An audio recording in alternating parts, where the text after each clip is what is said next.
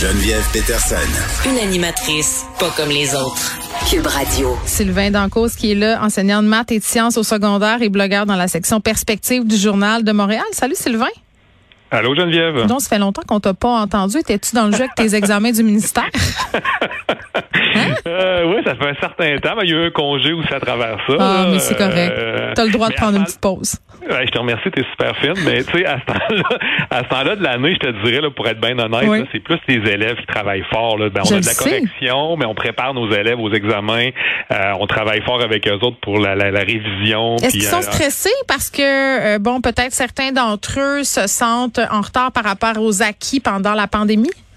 Oui, honnêtement, je sens un peu plus de stress et d'anxiété euh, que d'habitude. Je sais pas si c'est une perception de ma part. Est-ce que c'est partout pareil? Je pourrais pas généraliser, mm. mais euh, voici, j'avais une récupération ce midi là, pour mes élèves. Euh, J'en fais d'ailleurs trois cette semaine. Là, puis ce, euh, ce midi, j'ai été obligé de chercher d'aller chercher des chaises dans un autre local. Oh mon Dieu, t'étais populaire.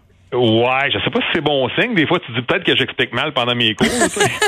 non, moi, je pense que les élèves veulent réussir. Ils sont inquiets. Oui, ben oui, ils sont venus travailler fort puis ils veulent réussir. Puis je pense que ça leur tient à cœur. Puis tant que ça reste euh, équilibré, je te dirais, parce que comme tu dis, quand on, on est euh, un peu victime d'anxiété, des fois, il y en a qui s'en mettent beaucoup sur les épaules. Puis là, à un moment donné... C'est une grosse affaire, les examens du ministère. Moi, je me rappelle, pourtant, ça fait quand même un petit bout. Je, revis le stress que c'était parce mhm. que là, l'autre fois, on a parlé de la pondération à l'émission, là, cette pondération-là qui va baisser. Donc, l'enjeu, si on veut, va être moins grand parce que ça mettait bien trop de pression sur ses épaules. Là, mettons que tu étais un bon élève, Sylvain, que tu avais globalement des bons résultats, puis que cette journée-là, je sais pas, tu apprenais que tes parents divorçaient. Mm-hmm. Là, tu tapais un 65. Je veux dire, ça avait quand même un gros impact. Moi, j'ai vu ça d'un bon oeil qu'on revoit cette pondération-là. Mais oui, tu as raison, c'est toujours un moment euh, très stressant pour les élèves et leurs parents aussi. Hein? on sait que les parents s'accomplissent beaucoup via leurs enfants. Hein? Ben, tout à fait. Tout un, autre sujet. Oui. C'est un moment important pour tout le monde. Exactement. On revient euh, sur l'annonce de la stratégie qui vise à valoriser le personnel scolaire. Ça, c'est un sujet qu'on a abordé souvent, toi puis moi, à l'émission. Comment on fait pour redorer le blason de la profession de prof. cette stratégie-là, ça s'étendrait en 2022-2026. Jean-François Roberge, euh, qui fait suite aux consultations menées l'automne dernier. Qu'est-ce qu'on a appris, mon bon Sylvain? Ben, on a appris que le gouvernement débloquait un petit peu plus que 140 millions là, pour euh, valoriser le personnel scolaire. Tu sais, on parle des enseignants, mais on parle vraiment du personnel scolaire. Là. Ça. Fait que pour les gens qui nous écoutent, là, c'est on parle des employés de soutien, donc secrétaires, techniciens d'éducation spécialisée, éducatrices en, garderie. Euh, on parle des professionnels, c'est orthopédagogues, psychoéducateurs, psychologues. On parle aussi des cadres, évidemment, les directeurs d'école. Puis on parle aussi, évidemment, des enseignants. Oh, 140 millions, c'est assez pour revaloriser tout ce beau monde-là? Hein? Je m'excuse avec ma question à 140 millions de dollars.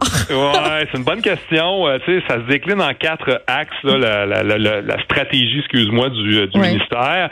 Euh, il y a deux axes dans lesquels on a mis beaucoup plus d'argent. Il y a l'axe que je trouve intéressant quand même qui s'appelle les actions de valorisation à l'échelle locale. C'est quoi? Donc, ben, en fait, c'est essayer de donner aux organismes scolaires des moyens pour valoriser leur personnel. Fait que c'est un peu, je trouve ça intéressant parce qu'on vient décentraliser un peu les actions c'est pas juste le ministère ou le gouvernement qui vient prendre en charge ces actions-là, mais on dit au milieu, euh, si vous avez des bonnes idées, si vous avez des, des choses que vous voulez mettre en place, ben on a de l'argent pour vous autres, puis on est prêt à vous appuyer, on va soutenir vos mm. actions locales de valorisation. Fait que je pense qu'on peut voir euh, émerger de belles idées à grandeur de Québec, euh, du Québec, excuse-moi, puis peut-être qu'il y aura des, des, centres de services scolaires ou des écoles privées qui auront des meilleures idées que d'autres, puis on, on pourra s'inspirer de ces bonnes idées-là, puis les développer. Puis en français, Sylvain, ça veut dire peut-être plus d'autonomie pour certains établissements parce que souvent j'ai l'impression que c'est tellement compliqué. Puis ça on l'a vu beaucoup pendant la pandémie là. Puis ça je vais être curieuse de t'entendre là-dessus, l'espèce de machine scolaire là, des profs qui parfois veulent penser en dehors de la boîte, mettre des initiatives en place, des directions d'école aussi, hein, des travailleurs spécialisés aussi. Puis se butent un peu à, l'appareil euh, bureaucratique. Est-ce que euh, ces actions-là de valorisation à l'échelle locale vont venir entre guillemets faciliter tout ce processus là? Ben, je l'espère, c'est ce qu'on souhaite. oui. Et c'est ce qu'on souhaite.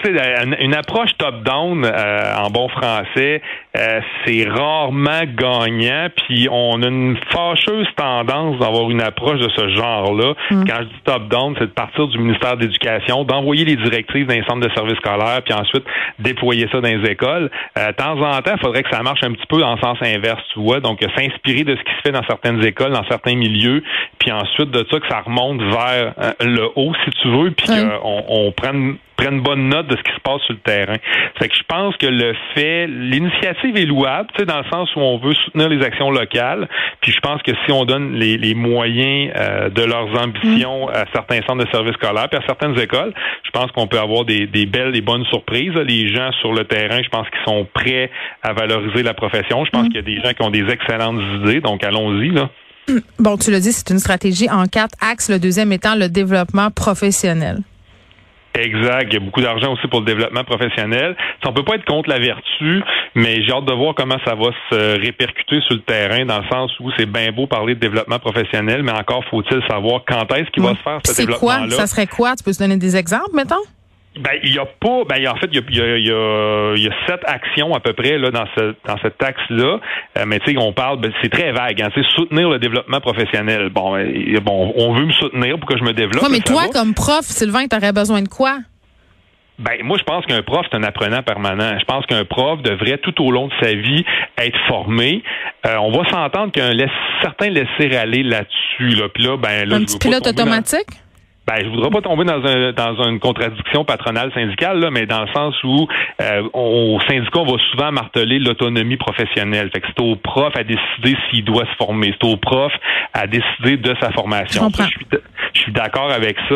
On a fait un pas il y a quelques années là, avec la loi 40. maintenant, il y a un certain nombre d'heures obligatoires de formation. Euh, mais ça n'existait pas il y a pas si longtemps. Là. Fait que tu vois qu'il y a un peu de chemin à parcourir. Mm. Puis moi, je suis prêt à me former, puis je pense que c'est important, mais je vais le faire quand? Le soir, les fins de semaine? si je le fais pendant le jour, qui va me remplacer? Là, on tourne Mais ça sera pas moi, euh, en tout cas, Sylvain, ça, je, peux te le garantir.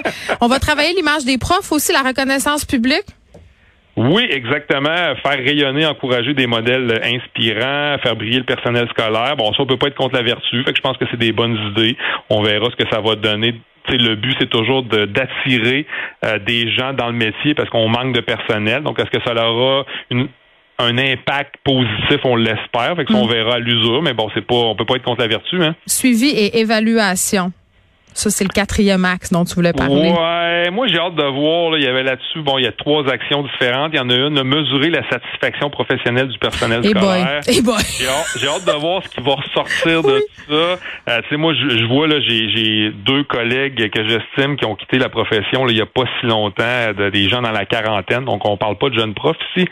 Euh, bon, pour, pour des raisons où ils veulent explorer autre chose, mais tu sais, qui se font répondre qu'ils doivent, qu'un sans solde est impossible pour eux, qu'ils doivent démissionner je suis pas sûr. Il n'y a pas de flexibilité, c'est ce que tu me dis. Non, il n'y a pas de flexibilité. Moi, il me semble quand tu es en pénurie de main-d'œuvre puis que tu as quelqu'un qui fait le travail comme il faut puis qui dit je vais aller voir ailleurs, tu lui offres la porte ouverte légèrement pour lui dire ben si tu reviens puis que t'aimes pas ça, on va te prendre à, bras ouverts, plutôt que de dire ben gars, si tu veux t'en aller, va-t'en, on peut, peut plus jamais te revoir. Tu sais.